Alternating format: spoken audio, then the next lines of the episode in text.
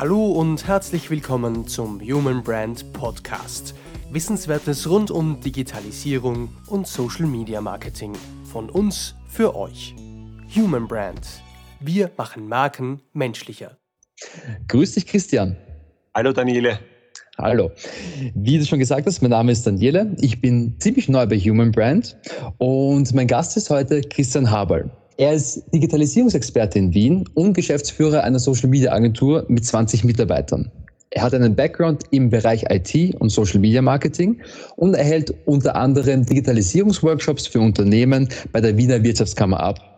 Jetzt habe ich dich mal vorgestellt. Was kannst du sonst noch über deinen Background sagen? Wie du schon gesagt hast, ich bin seit einigen Jahren äh, hauptsächlich im Bereich IT als Trainer, als Vortragender, dann seit ungefähr äh, 10, 11 zwölf Jahren im Bereich Social Media Marketing, als 2008, 2009 das Thema begonnen hat, für Firmen interessant zu werden, habe ich, habe ich begonnen, Firmen zu beraten und meine Agentur, bei der du ja jetzt auch seit ein paar Tagen beschäftigt bist, ja. äh, Brand, ähm, berät Unternehmen, hilft Unternehmen, Social Media Marketing zu nutzen. Wir haben sehr viele Unternehmen im IT-Bereich, von Microsoft bis SUSE über Also und A1 Digital, aber nicht nur, auch in anderen Branchen sehr viel, sehr viel Digitalisierungsthemen auch. So wie du schon gesagt hast, halte ich auch Digitalisierungsworkshops äh, für Unternehmen, weil sich die Bereiche Marketing, Social Media Marketing im Speziellen und IT, weil die sich sehr gut ergänzen im, im Bereich Digitalisierung. Sehr interessant, weil wie wir wissen, herrschen jetzt ja gerade nicht, also kein regulärer Arbeitsflow. Deshalb ist es auch umso wichtiger, einen digitalen Experten wie dich ein paar Fragen zu stellen. Die erste Frage wäre zum Beispiel, wie waren deine Erfahrungen die ersten Tage? Ja, die ersten Tage äh, waren spannend, weil sich Tag für Tag Neuerungen abgezeichnet haben. Ich wollte immer den Ankündigungen äh, einen, einen Schritt voraus sein so habe ich auch schon bereits für Mitarbeiter, die zur besonders gefährdeten Gruppe zählen, vor der Ankündigung der Bundesregierung äh, angeboten, Homeoffice zu machen. Und sie haben das auch gemacht. Das heißt, die ersten Mitarbeiter habe ich jetzt schon seit hm, bald einer Woche, also seit ungefähr 10., 11. herum äh, und nicht erst seit, seit Freitag, den 13. im Homeoffice. Ja, wir, wir tun uns Gott sei Dank mit Homeoffice relativ leicht. Viele meiner Mitarbeiter haben eigene mobile Geräte. Viele meiner Mitarbeiter oder die meisten meiner Mitarbeiter sind es gewohnt, mit Kunden über Calls zu kommunizieren.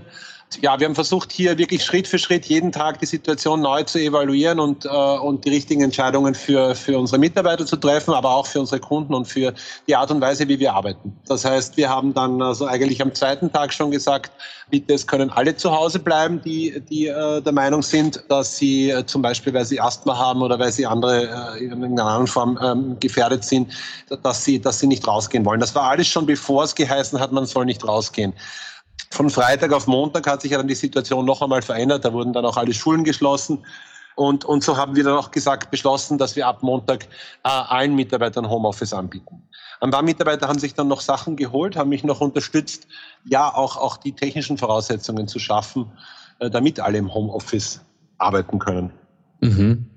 Und welche zusätzlichen Herausforderungen haben sich daraus im Unternehmen ergeben? Ja, wir haben gemerkt, dass es einerseits die Mitarbeiter gibt, die bereits gewohnt sind, Homeoffice zu machen, die auch eigene PCs haben und dass das natürlich ganz einfach ist. Da kommen an zusätzlichen Herausforderungen eigentlich nur die Themen Ergonomie und Produktivität dazu. Das heißt, ein Mitarbeiter, der ohnehin schon gewohnt ist, hin und wieder von unterwegs aus oder von zu Hause aus am Laptop zu arbeiten, der muss halt jetzt dauerhaft am Laptop arbeiten. Kann ich mit einer Laptop-Tastatur so schnell schreiben wie mit einer normalen Tastatur? Kann ich mit einem kleinen Bildschirm so produktiv sein wie mit zwei großen Bildschirmen, wie wir es im Büro für alle Mitarbeiter haben? Gerade wenn es darum geht, Grafiken zu bearbeiten, Videos zu schneiden oder Social-Media-Kampagnen anzulegen. Das ist etwas, wo wir, wo wir dann schnell reagieren mussten. Aber die zweite und größere Herausforderung, äh, also nicht nur Mäuse besorgen, Tastaturen besorgen, Webcams besorgen, Headsets besorgen, Bildschirme besorgen, sondern mhm. die größte Herausforderung waren eigentlich die Mitarbeiter, die normalerweise ins Büro kommen, um zu arbeiten, die noch keine eigenen Laptops haben. Da haben wir doch auch noch ein paar gehabt, ja, die noch im Büro auf Stand-PCs arbeiten. Wir wollten das vorher schon sukzessive durch Laptops ersetzen, haben aber das noch nicht für alle Mitarbeiter geschafft. Und jetzt mussten doch am Montag von einem Tag auf den anderen sozusagen auch die einen Weg finden, um von zu Hause aus zu arbeiten. Und ähm, da haben wir einfach mal rumgefragt, wer hat denn äh, ein privates Gerät? Und da stand natürlich dann die Herausforderung im Raum, wie machen wir das datenschutztechnisch? Wir wollen ja nicht, dass Kundendaten auch im Sinne der DSGVO auf unverschlüsselten Privatgeräten landen, ja, die, die also nicht im Büro eingesperrt sind und die aber auch nicht verschlüsselt sind.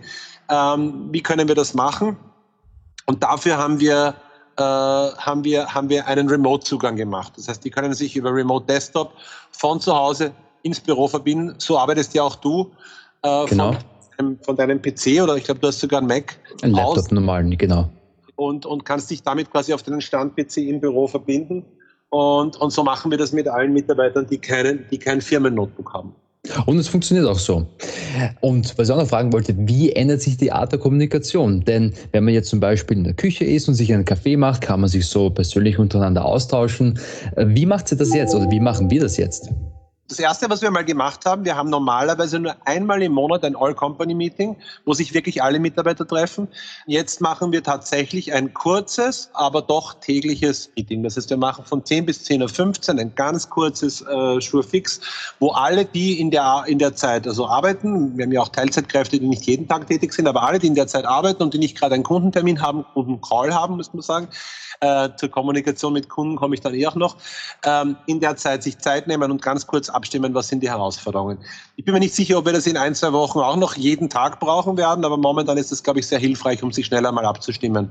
Ja, das heißt, wir machen, wir machen eigentlich sehr viel über Calls, was wir teilweise mit Kunden auch schon gewöhnt sind, mit manchen Kunden noch nicht. Manche unserer Kunden haben sich in der Vergangenheit lieber persönlich getroffen. Wir sehen aber, dass das jetzt auch sehr schnell geht. Wir stellen den Kunden einen Link bereit, wo sie sich über Microsoft Teams einwählen können und dann mit uns kommunizieren können. Wir können den Desktop scheren, wir können auch die Kameras einschalten. Die Kameras werden jetzt auch mehr verwendet als früher weil einfach diese soziale Distanz, dieses, man kann sich nicht mehr persönlich sehen, natürlich auch, weiß ich nicht, psychologisch zu einer gewissen Isolation führt und es da ganz nett ist, wenn man einen Kundentermin hat, wenn man sich einmal gegenseitig anlächeln kann oder einfach äh, sich auch sieht gegenseitig. Ja. Das nutzt natürlich nicht jeder und muss auch nicht jeder nutzen. Der Vorteil vom Homeoffice ist ja auch, dass man in Boxershorts da sitzen kann. ja. Äh, aber das kann man nutzen und das wird, glaube ich, jetzt mehr genutzt, um sich einfach gegenseitig zu sehen, weil dieses dieses gegenseitig Sehen im Büro einfach wegfällt. Verstehe. Also das ist schon erwähnt, dass wir Microsoft Teams verwenden. Gibt es auch andere Programme, die wir benutzen, damit die Kommunikation erleichtert wird oder beziehungsweise generell ermöglicht wird? Ja, Microsoft Teams hat hier sicher eine sehr zentrale Rolle. Microsoft Teams ist quasi der Nachfolger von Skype for Business. Wir haben witzigerweise erst vor ein paar Wochen äh, begonnen umzustellen, auch auf eine Telefonanlage, die auf Microsoft Teams basiert. Das heißt, jeder kann mit der Teams-App am Handy auch über seine Festnetznummer rein und raus telefonieren. Das heißt, wir haben jetzt hier überhaupt nicht das Problem auch, wer hebt das Telefon ab etc. Nicht, dass es so oft bei uns läutet. Als Digitalagentur machen wir eh schon sehr viel per E-Mail, per, per Chat und, und, und, und, und auf, auf, auf uh, digitalen Kanälen. Aber doch hin und wieder läutet auch das Telefon oder man muss den Kunden anrufen, weil man sich einfach so schneller abstimmen kann. Und dadurch, dass wir das auf eine Teams-Telefonanlage umgestellt haben, gemeinsam mit unserem äh, mit unserem ähm, ähm, Dienstleister ShareVision können wir hier sehr flexibel sein. Auch wenn wir einem Kunden einen, einen Teams-Call, einen Termin ausschicken und der ist jetzt gerade nicht am Computer, dann bekommt er eine Einwahlnummer mit einer Wiener Festnetznummer und kann sich einfach in den Call auch per Telefon einwählen. Und das ist schon sehr praktisch, das funktioniert sehr gut. Obwohl ich glaube, dass Microsoft hier als Betreiber von diesem Dienst natürlich auch gerade eine Riesenherausforderung hat, den Service-Level zu garantieren. Da gab es auch heute eine Mail dazu, äh, dass sie da ganz intensiv daran arbeiten, äh, gewisse nicht so dringende Services zurückzuschrauben, damit sie genug äh, Ressourcen für Teams zur Verfügung stellen.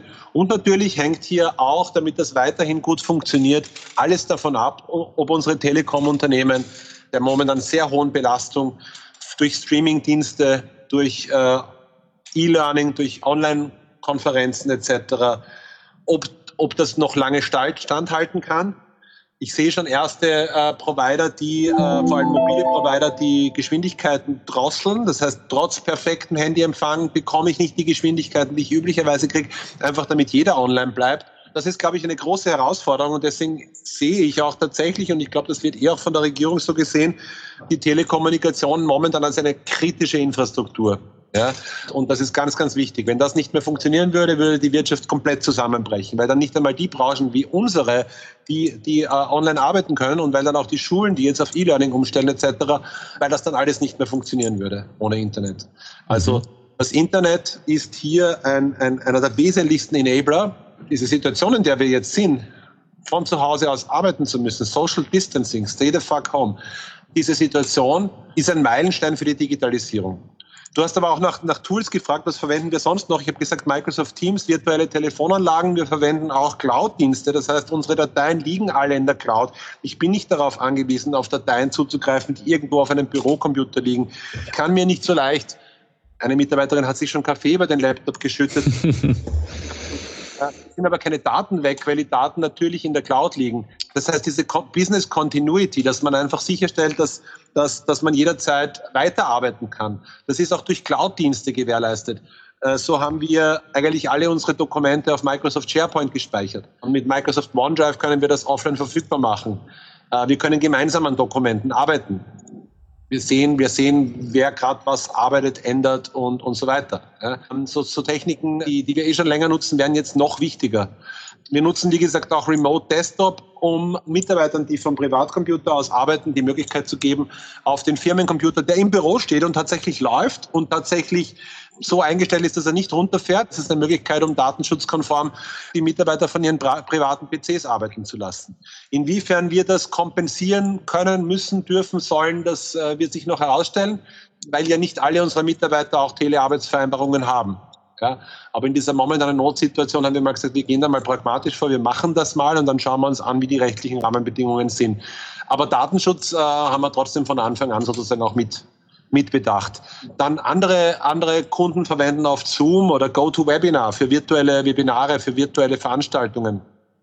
Wir verwenden LastPass als Passwortspeicher, auch um uns gegenseitig Zugriff auf gewisse Tools zu geben.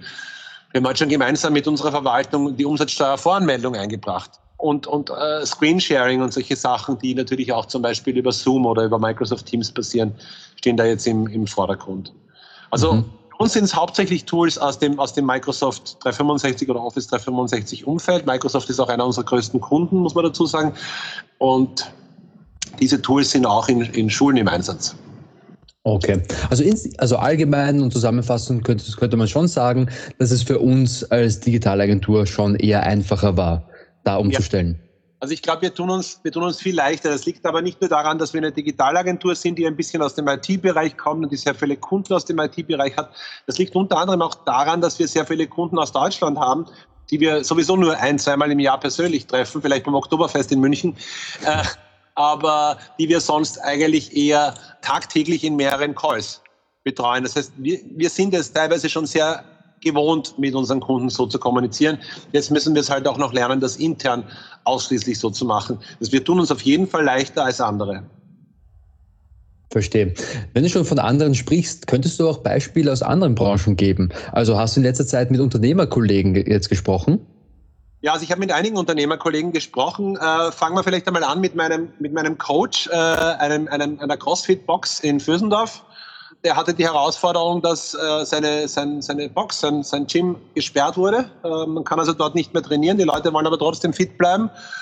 Und er hat mich gefragt, mit welchem Tool könnte ich denn eine, eine Online-Übertragung machen? Wie könnte ich denn ein Live-Coaching machen? Das übrigens in zwölf Minuten beginnt.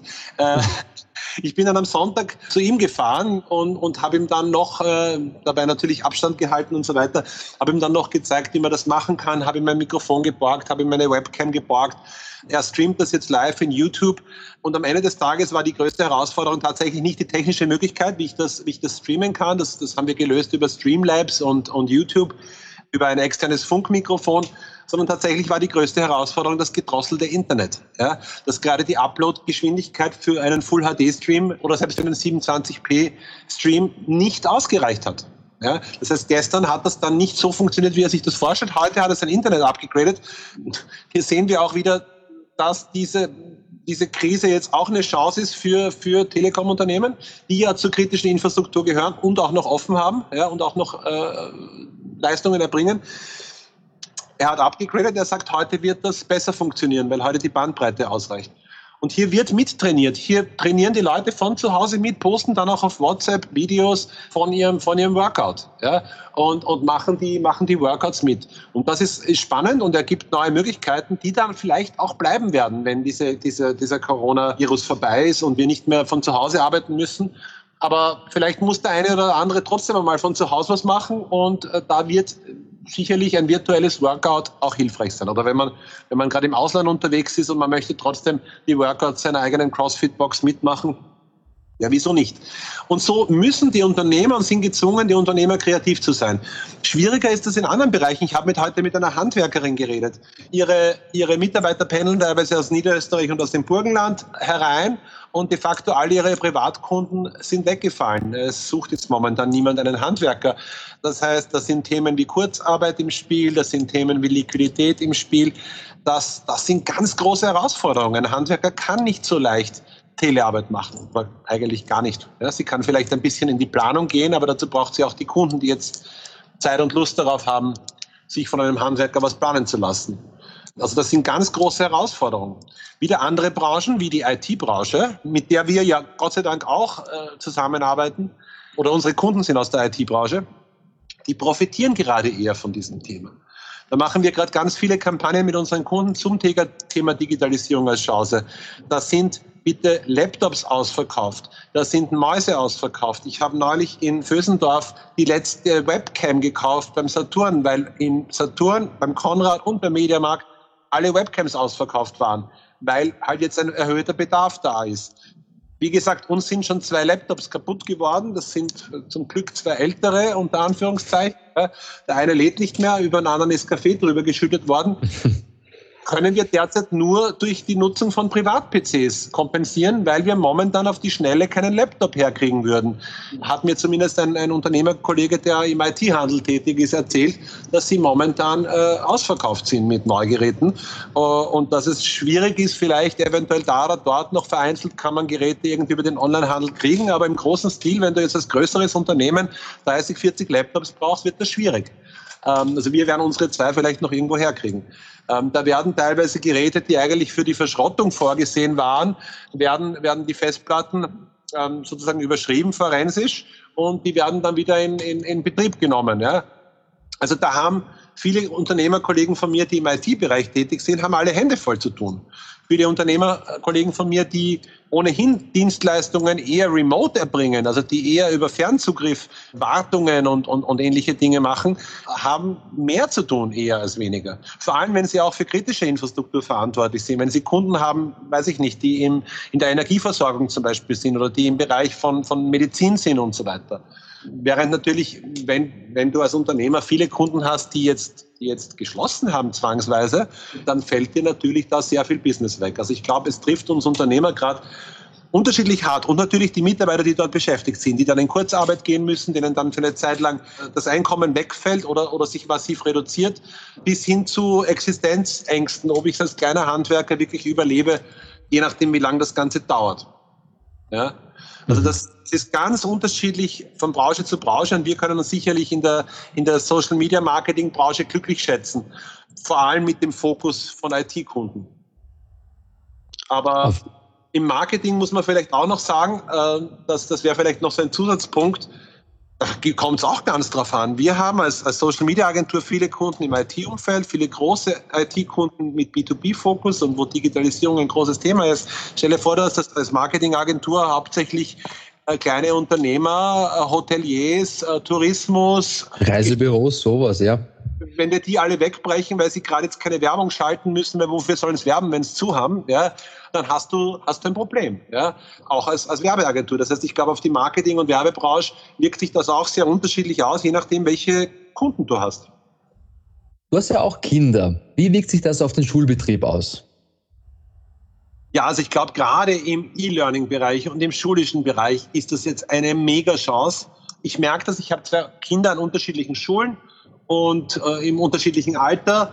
Und die eine Schule ist, ist mir auch vor der Corona-Krise schon aufgefallen, ist viel weiter, was Digitalisierung betrifft, was digitale Lernmethoden betrifft, was digitale Kommunikation betrifft, als die andere Schule.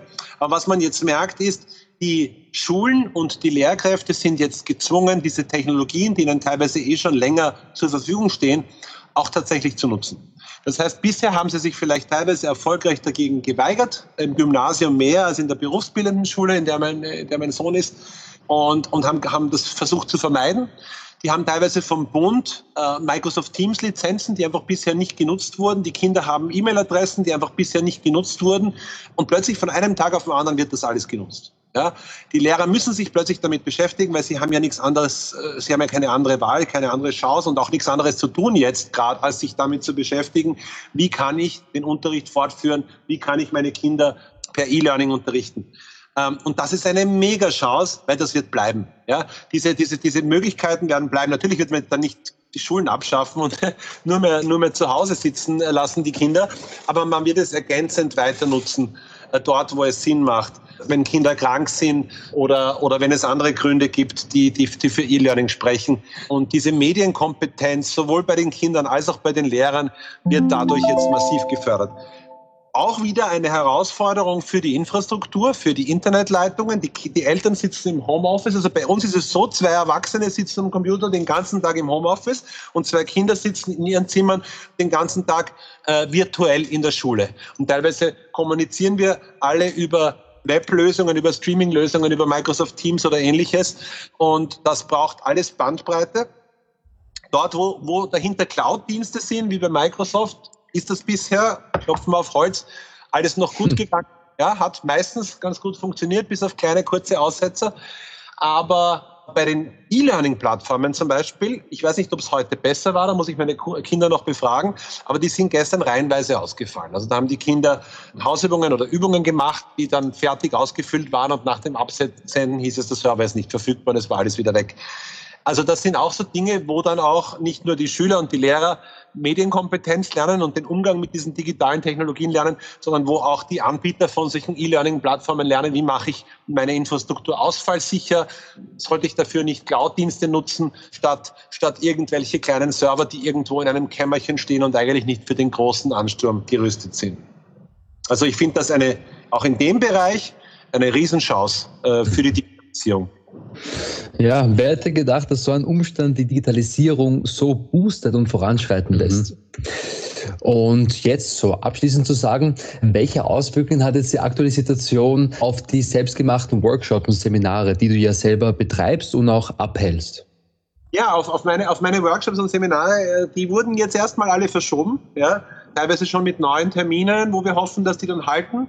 Die haben jetzt noch nicht, weil es keine zeitkritischen Web äh, Seminare waren, auf, auf, auf ein Webformat umgewandelt. Hätten wir auch machen können, aber das sind Termine, die man jetzt durchaus auch mal ein, zwei Monate schieben kann. Gleichzeitig habe ich aber bereits die ersten Anfragen bekommen, als Speaker an Webinaren teilzunehmen. Und wir haben auch sehr viele Kunden in der Eventbranche. Ja, wir arbeiten auch sehr, sehr eng zum Beispiel mit Xing-Events und wir haben sehr viele Kunden, die Vorortveranstaltungen anbieten. Und da werden jetzt natürlich gerade sehr viele abgesagt. Ja. Manche Kunden von uns können da sehr schnell und flexibel reagieren und das Ganze auf Online-Konferenzen umstellen. Manche können das nicht so leicht und manche sind vielleicht wirklich überhaupt davon abhängig, wenn es jetzt um große Messen geht oder ähnliches.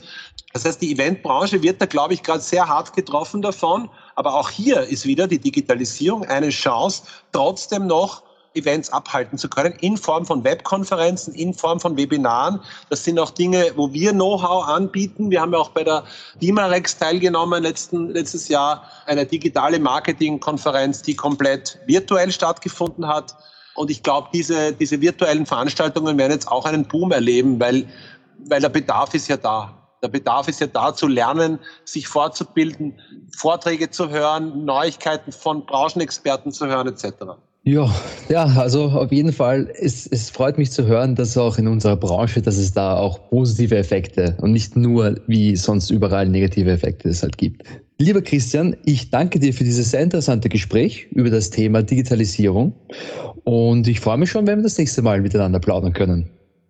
Ja, lieber Daniele, ich freue mich auch drauf. Äh, war ein sehr nettes äh, erstes gemeinsames Interview und ein sehr netter gemeinsamer Podcast. Vielen Dank und schönen Abend noch. Dankeschön, ebenfalls. Abonnieren könnt ihr uns auf allen größeren Podcast-Plattformen wie Apple Podcasts, Spotify und Google Play. Vielen Dank fürs Einschalten und bis zum nächsten Mal. Wir bei Human Brand freuen uns schon darauf.